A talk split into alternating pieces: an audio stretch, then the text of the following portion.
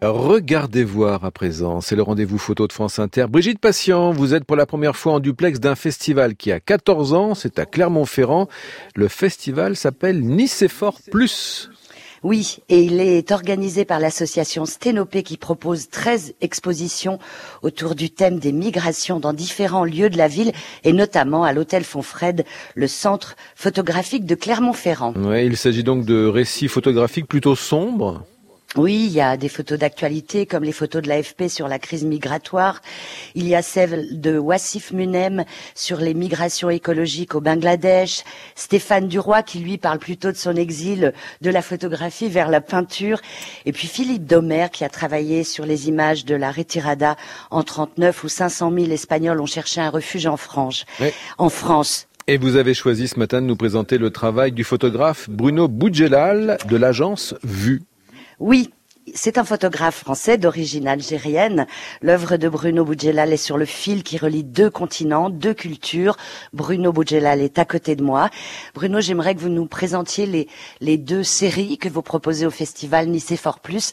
La première s'appelle Araga. Oui, Araga, c'est une, une, série qui a été réalisée euh, lors de mon dernier travail en Algérie entre 2009 et 2013. Euh, par hasard, un jour, un ami euh, algérien qui a beaucoup, qui a, qui a, une association pour la jeunesse qui s'appelle Rage, euh, qui a beaucoup aidé les jeunes pendant le terrorisme, euh, m'a donné un DVD en me disant voilà, écoute, je pense ça, ça va t'intéresser. Alors évidemment, je suis rentré en France, j'ai perdu le DVD et deux ans plus tard, je l'ai retrouvé et je l'ai regardé avec une grande curiosité. Et dessus, il y avait une quarantaine de petits films. Euh, et tout de suite, je l'ai appelé, je lui dis écoute, ces films, ça m'a l'air de, de, des films qui sont qui parlent des Haraga, mais qui ont les réalisés par eux-mêmes. Il me dit oui, effectivement, c'est ça. Et il s'avère qu'à l'époque, alors maintenant, c'est devenu très beaucoup plus précis, mais c'est 2009, 2010, 2011. Et pour traverser la Méditerranée, on partait soit de la frontière tunisienne pour essayer d'avoir les îles italiennes, soit de la frontière marocaine, Oran, pour essayer de passer en Espagne. Et on naviguait au portable, c'est-à-dire qu'on n'était pas en GPS, mais on regardait son portable et on avait le réseau italien ou espagnol on ne l'avait plus. Et tout d'un coup, on changeait de la direction du bateau pour essayer de nouveau de retrouver la bonne direction, de retrouver le, réseau. Donc c'était très très très aléatoire, mais du coup, ce dont j'aurais pu me douter, c'est comme on avait tout le temps le portable à la main, eh bien des gens faisaient des films de leur voyage, les dauphins. Il y en a un, on voit, il se rase. Alors est-ce qu'il voulait arriver bien rasé en Espagne et tout? Et donc c'est une installation qui, présente plusieurs de ces films réalisés par les Haraga eux-mêmes. Haraga pour vous euh, pour vous présenter ce nom, c'est-à-dire qu'en Algérie, Haraga ça veut dire les brûleurs et on appelle ça ainsi euh, les, hommes jeunes et moins jeunes qui essayent de traverser la, Méditerranée pour passer en Europe. Et gare, les brûleurs, on dit, ils brûlent leur vie, ils brûlent la route, ils brûlent le chemin.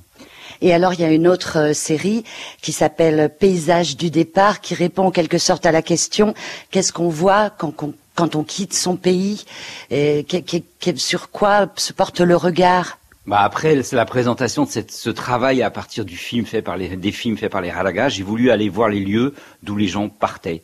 Donc je suis allé sur ces lieux. J'ai commencé par Oran. Je suis allé chez un ami qui s'appelle Kamel Daoud, qui connaît très bien la région parce qu'il travaillait pour le quotidien d'Oran. Et et on est parti le long de, de la côte jusqu'à la frontière marocaine, voir les lieux, les petites plages d'où les gens partent. Et après est arrivé un accident. Il faut savoir que moi je travaille avec un appareil en plastique et donc je surexpose les films. Et c'était une belle journée de février avec une lumière blanche intense. Et quand je suis revenu en France, on m'a dit que tous ces films-là étaient tellement surexposés qu'on pouvait rien en faire. Finalement, avec mon tireur, on a réussi à récupérer des traces du paysage.